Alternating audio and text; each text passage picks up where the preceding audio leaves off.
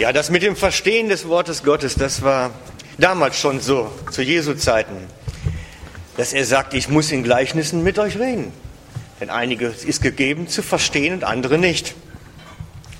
Deswegen schauen wir Matthäus 13 für die, die die Bibel mithaben. Ab Vers 3 werde ich heute machen. Das ist der Bibeltext, den wir gestern in der Bibellese hatten. Matthäus 13, 3 geht es los. Und er redete zu ihnen vieles in Gleichnissen. Machen wir noch mal das nächste Bild. Und er redete zu ihnen vieles in Gleichnissen und sprach, siehe, der Sämann ging aus, um zu säen. Jesus redete mit den Menschen in Gleichnissen, in Bildern, und zwar Bilder aus dem Alltagsgeschehen der Menschen. Etwas, das sie verstehen konnten, weil sie erlebten es jeden Tag auf der Arbeit oder wo sie gerade waren. Gleichnisse aus der Natur, aus dem Berufsleben, wie Fischerei, Landwirtschaft oder Weinbau. Und heute hat er ein Gleichnis aus der Landwirtschaft. Jesus. Und zwar geht es um den Sämann, um das Aussäen. Also wir kennen sowas fast gar nicht mehr, dass einer zu Fuß über den Acker geht und Körner ausstreut. Aber damals war das direkt fast schon ein Beruf oder zumindest Teil eines landwirtschaftlichen Berufes, dass man wirklich Korn ausstreuen müsst, musste. Und ich habe mich bei dem Gleichnis natürlich gefragt, wer ist jetzt was in dem Gleichnis? Wie müssen wir uns das vorstellen? Und ich bin zum, zum Ergebnis gekommen, ich denke, der Sämann ist Gott selber. Er sät aus. Er ist derjenige, der dahinter steht. Und wir sind seine Hand. Durch uns kommt das Korn in die Welt. Wir sind die Hände Gottes in dieser Welt, du und ich. Und wir streuen sein Korn in die Welt aus. Und der Heilige Geist ist der Wind, der dieses Korn auf dem Acker verteilt, verstreut, der es weitertreibt.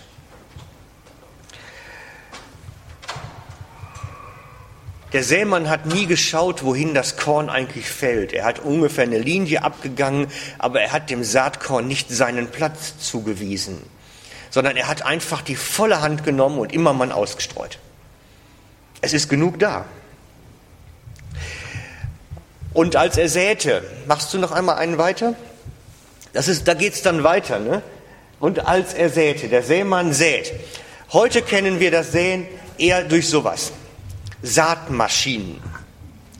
Bei diesen Saatmaschinen, das sind GPS-satellitengesteuerte Traktoren, die genau die Furchen fast millimetergenau abfahren können und die Körner in den richtigen Abstand hintereinander legen. Das ist ganz präzise, da kann man fast mit dem Messschieber hinterhergehen. Damals war der Mann zu Fuß unterwegs. Heute kommen dann so ganz genaue, furchengerade Linien dabei raus. Und mal ganz ehrlich, so wünschten wir uns doch das Ausstreuen von unserem Säen auch. Dass wir einem Korn ganz genau die Position zuweisen könnten. Und dann geht sie auf, die Saat. Ich bin froh, dass Jesus damals nicht mit diesen Bildern konfrontiert war. Bei ihm war das einfach immer, immer man raus. So nach dem Motto, es ist doch genug da. Es wird gehen. Heute versuchen wir es anders. Und wir versuchen das im Sinne der Sämaschinen heute. Unser Aussehen. Wir geben dem Saatkorn oftmals genau seine Position und sind dann ganz enttäuscht, wenn dann bei dem Herzen der leiblichen Familie, bei den Arbeitskollegen oder bei den anderen Leuten das nicht so richtig aufgeht.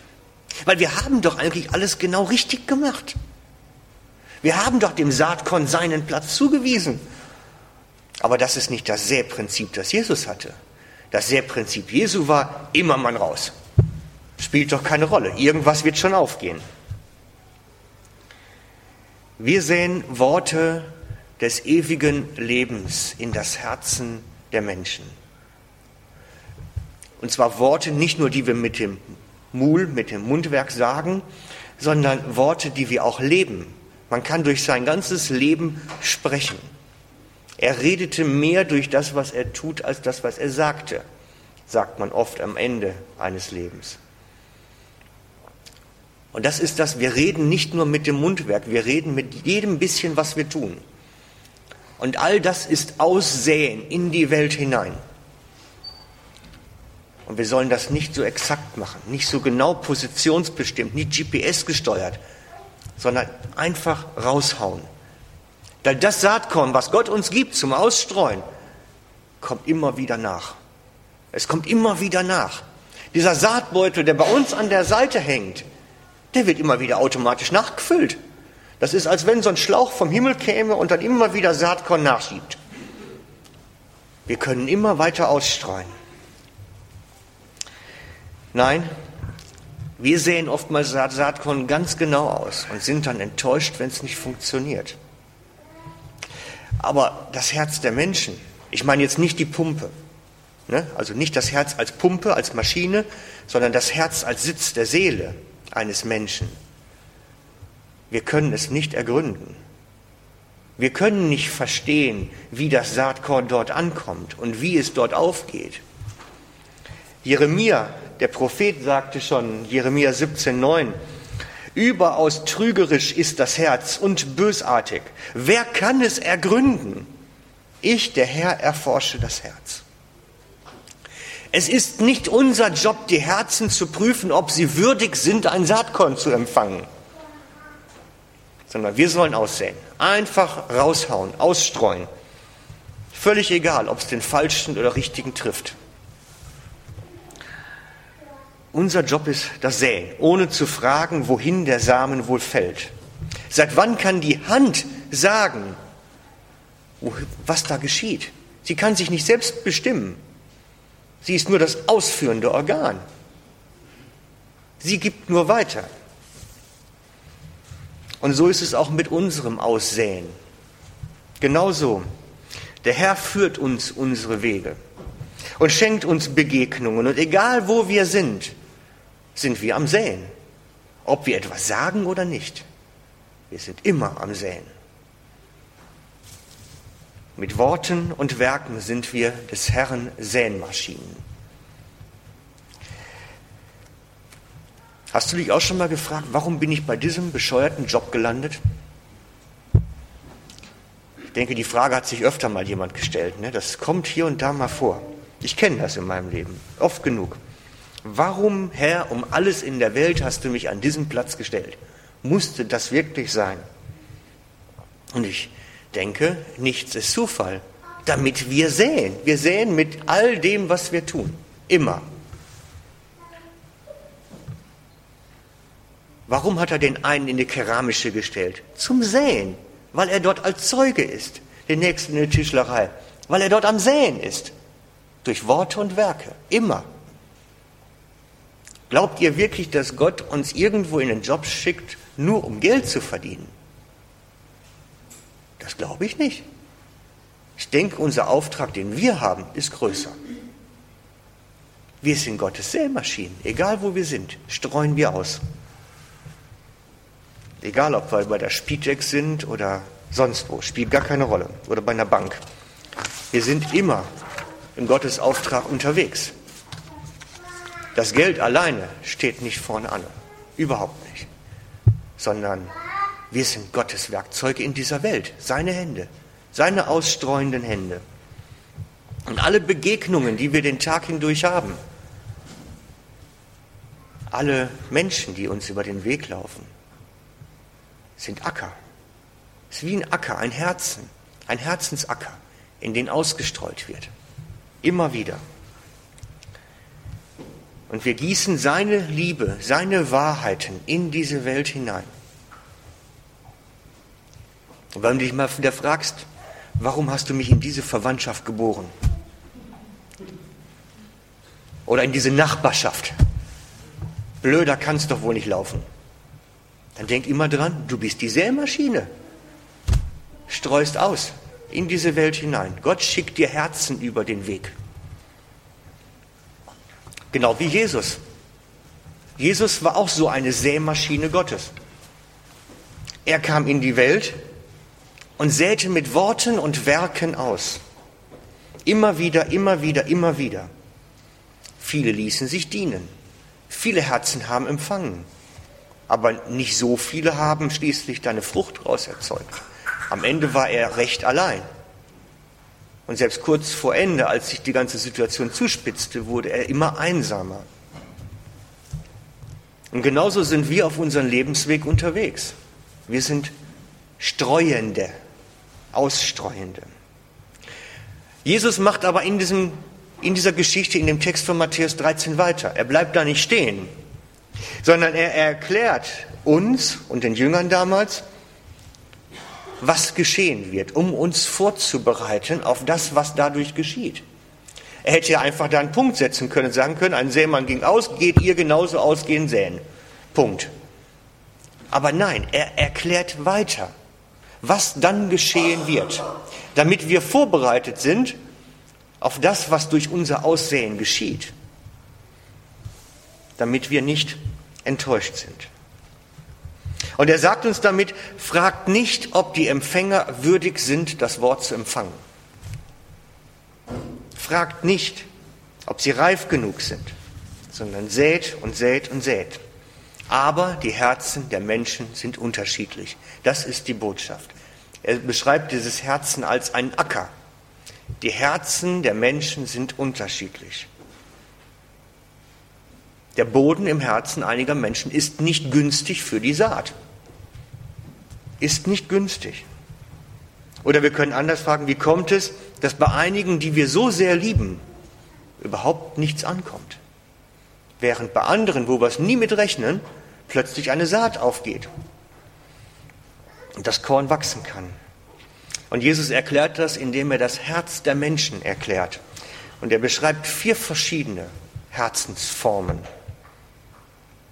Und zwar das erste Herz ich nenne es den harten Acker. Alles ist ein Acker, das ist der harte Boden. Das ist da, wo wir von vornherein die Abwehrhaltung oftmals schon empfinden, wo von vornherein schon der Widerstand sichtbar wird. Und Jesus sagt dazu, Matthäus 13,4, und als er säte, fiel etliches an den Weg und die Vögel kamen und fraßen es auf.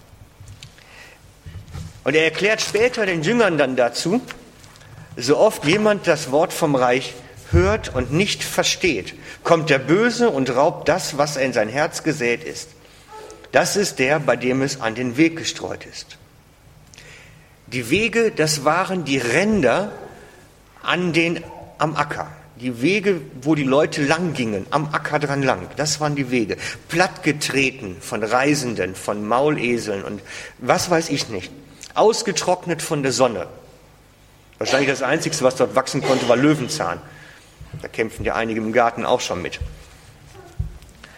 Aber das war richtig harter, knochenharter Boden. Wie viele Menschen um uns fallen uns sofort spontan ein, die so knochenhart sind, dass man ausstreuen kann, was man will, aber es kommt nichts an. Aber es liegt nicht bei uns, das zu beurteilen, ob das Herz wirklich hart ist.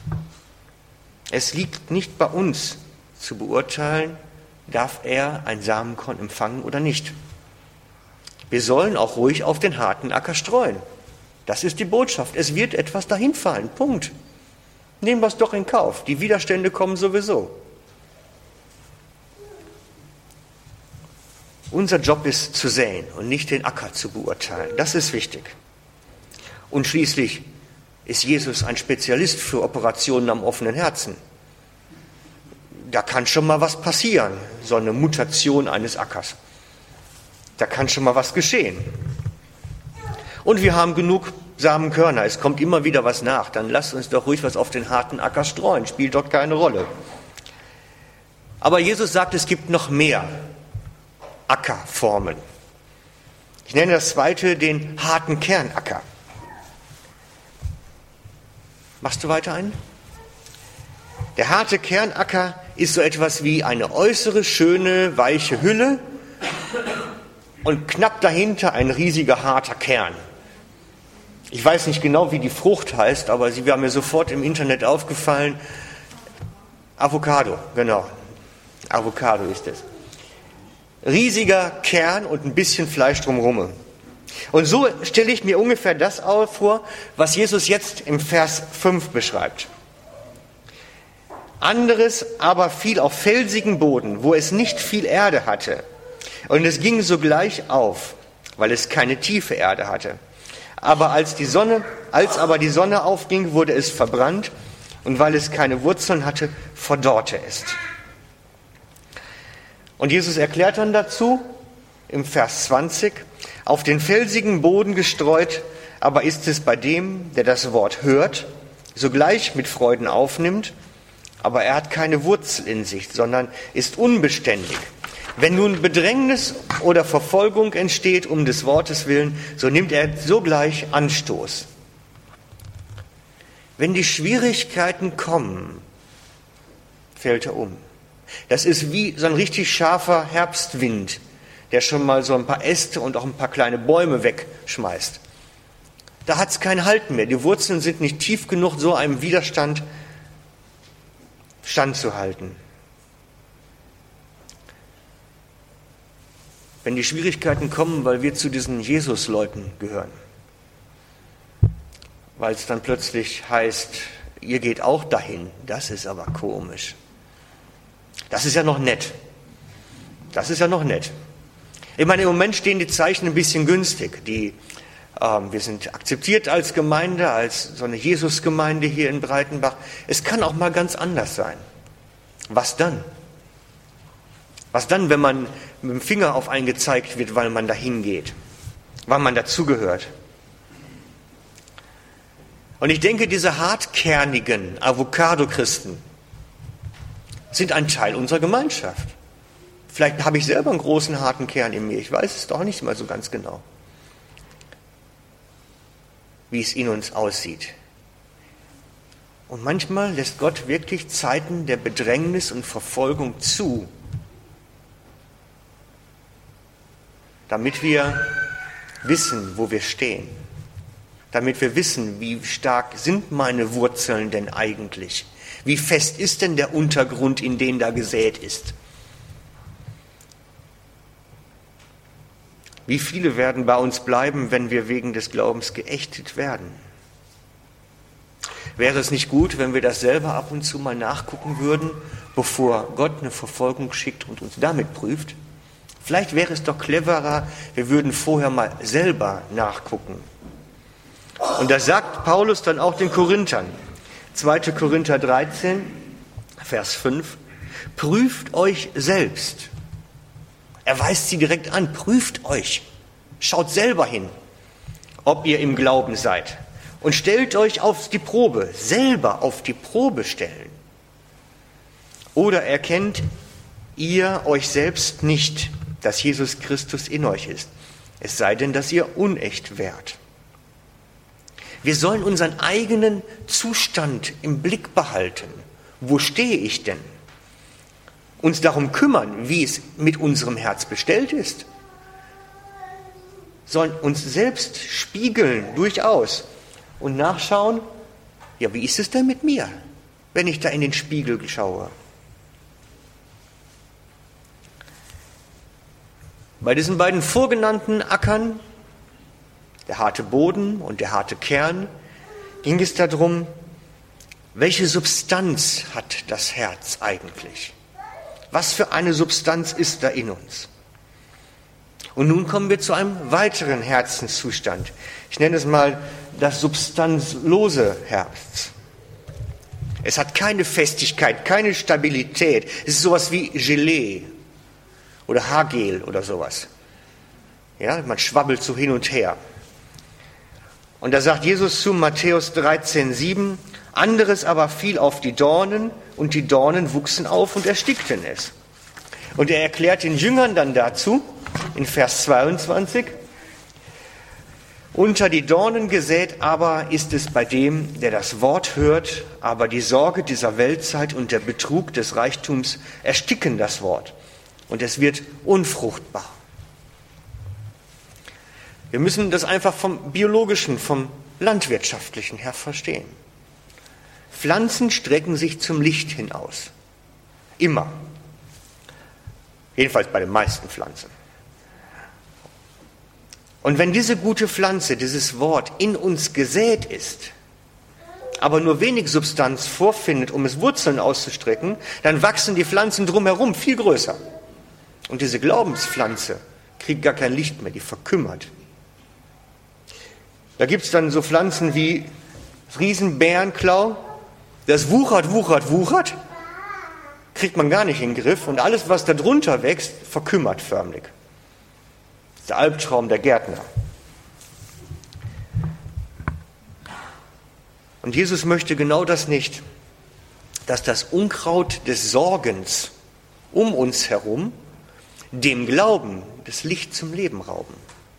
Dass der Glaube in uns verkümmert, weil er einfach sich nicht zu Jesus ausstrecken kann mehr, kein Licht mehr kriegt, sondern die Sorgen über den Wuchern es denn.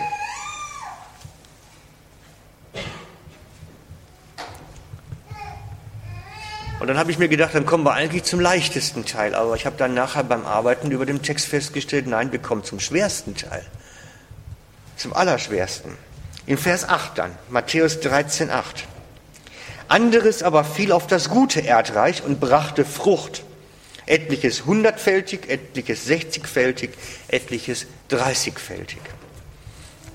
Jesus beschreibt den guten Boden, das gute Herz darin, wie viel Frucht es bringt. Jeder, der ein bisschen mit Garten und Landwirtschaft zu tun hat, weiß das, dass die Qualität des Bodens elementar ist für das, was nachher rauskommt. Nicht auf jedem Boden kann man guten Wein pflanzen zum Beispiel, das weiß ich sogar. Der Boden ist ganz wichtig dafür, dass etwas Gutes bei rauskommt. Und diese Frucht, die nachher entstehen soll, die so vielfältig sein soll, in unserem Leben, diese Frucht beschreibt Paulus als den erneuerten Charakter, das erneuerte Wesen in uns. In Galater 5, 22. Die Frucht des Geistes aber ist Liebe. Und zwar Agape-Liebe, selbstlose, sich verschenkende Liebe. Ist Freude. Freude über das Leben, einfach Freude haben können. Nicht immer die Mundwinkel nach unten und über alles traurig sein und wenn man gefragt wird, immer sofort das Schlechte oben aufzuhaben, sondern etwas freuen können. Über die Sonne, den Sonnenschein, den Frühling. Freuen können. Ist Friede. Tiefer innerer Friede. Ich habe Friede geschlossen mit mir und mit meinem Leben. Ist Langmut.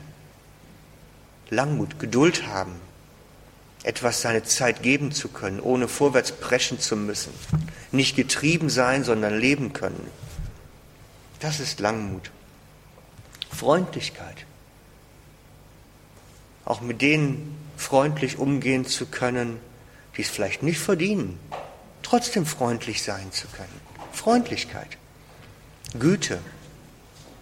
Fast vergessene Tugenden. Gütig sein. Wir haben doch genug weitergeben von all dem, was wir haben. Treue. Auch mit jemandem mal den langen Weg zu gehen, wenn man nicht alles versteht. Auch dabei zu bleiben, wenn man sagt, irgendwie ist das alles sehr komisch. Das ist Treue. Sanftmut. Sanftmütiges Herz, was nicht immer draufschlagen muss. Und Selbstbeherrschung. Und zwar als etwas, das der Geist schenkt. Man kann sich beherrschen. Man muss es nicht erzwingen. Es geschieht. Es geht um einen erneuerten Charakter, ein erneuertes inneres Wesen. Etwas, das in uns umgestaltet wird. Das ist die Frucht, die bei einem fruchtbaren, guten Boden herauskommt. Das ist unser Leben soll das sein. Unser eigenes Leben. Es geht um den erneuerten inneren Menschen. Und solch ein Charakter strahlt in die Welt aus. Er sät dann wieder aus, hundertfältig, sechzigfältig, dreißigfältig. Er sät sich selbst wieder aus. All das, was wir da eben gehört haben. Das ist Saatgut. Was nun, wenn ich in den Spiegel schaue? Wie ist es denn um meine Frucht bestellt? Um mein Saatgut? Was ist, wenn ich feststelle, Es strahlt eigentlich nicht so, wie es strahlen sollte. Da ist nicht so viel gute Saatgut entstanden. Was ist, wenn die Sorgen der Welt mich immer wieder bedrücken? Wenn die Sorgen um die Kinder, die Sorgen um die Finanzen, Sorgen um die Zukunft meinen Glauben ersticken wollen? Was ist, wenn die Angst vor Ablehnung mich davor hindern, Zeugnis zu sein in dieser Welt? Oder bereits die Angst vor Verfolgung und Bedrückung meine Handlungen bestimmen? Dann haben wir bereits das gemacht, was Paulus der Gemeinde geraten hat. Prüft euch selbst. Wir haben das bereits getan, jetzt, indem wir uns den Text angeschaut haben. Haben wir uns gefragt, wie ist denn das jetzt bei mir? Dann haben wir den ersten Schritt bereits gemacht.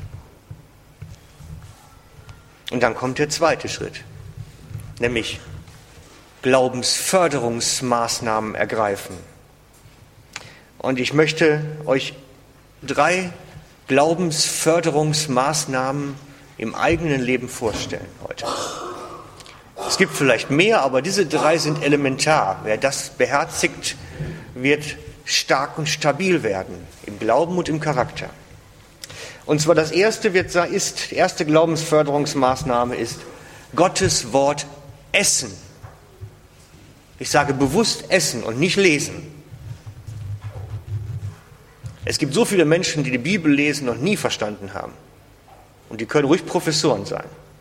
Wir müssen Gottes Wort essen. Im Mund bewegen, im Hirn bewegen, durch den Tag tragen, darüber nachsinnen, so wie der König David sagt, bei Tag und Nacht sinne ich über dein Wort. So müssen wir mit Wort Gottes umgehen. Nicht der Menge nach kommt es an, sondern wie, wie es in mir aufgenommen wird. Das wird die Wurzel tragen. Darum sage ich, Gottes Wort muss gegessen werden, es muss im Mund bewegt werden, verdaut werden. Immer wieder. Darum sagt der Psalmist auch, David in 119, Vers 105, Dein Wort ist meines Fußes Leuchte. Oh, das habe ich noch gar nicht drauf. Hm. Dein Wort ist meines Fußes Leuchte und ein Licht auf meinem Weg. Darum machen wir dieses Bibelleseprogramm zusammen. Dass wir wirklich mal die ganze Bibel in den Blick kriegen und nicht einige Sachen einfach, weil sie so komisch sind, rauslassen, sondern mal wirklich Gottes Wort essen und verdauen. Darum gehen wir zur Bibelstunde, setzen uns mit den Sachen auseinander, die wir oft nicht verstehen oder wo wir sagen, das ist aber komisch, wie sehen die anderen das wohl? Dann ist es gut, mit anderen im Austausch zu sein. Darum machen wir Bibelstunden miteinander. Darum brauchen wir eigenes Studieren, Nachdenken, Nachsinnen. Es ist sein Wort, ist ein Licht auf meinem Weg.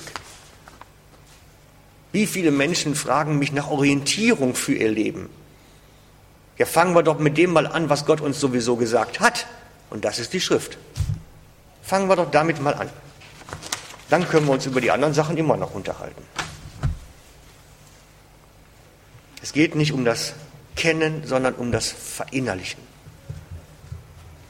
Das Zweite, was ein Glaubensförderungsschritt ist, der ganz, ganz wichtig ist, sind tiefgründige Beziehungen.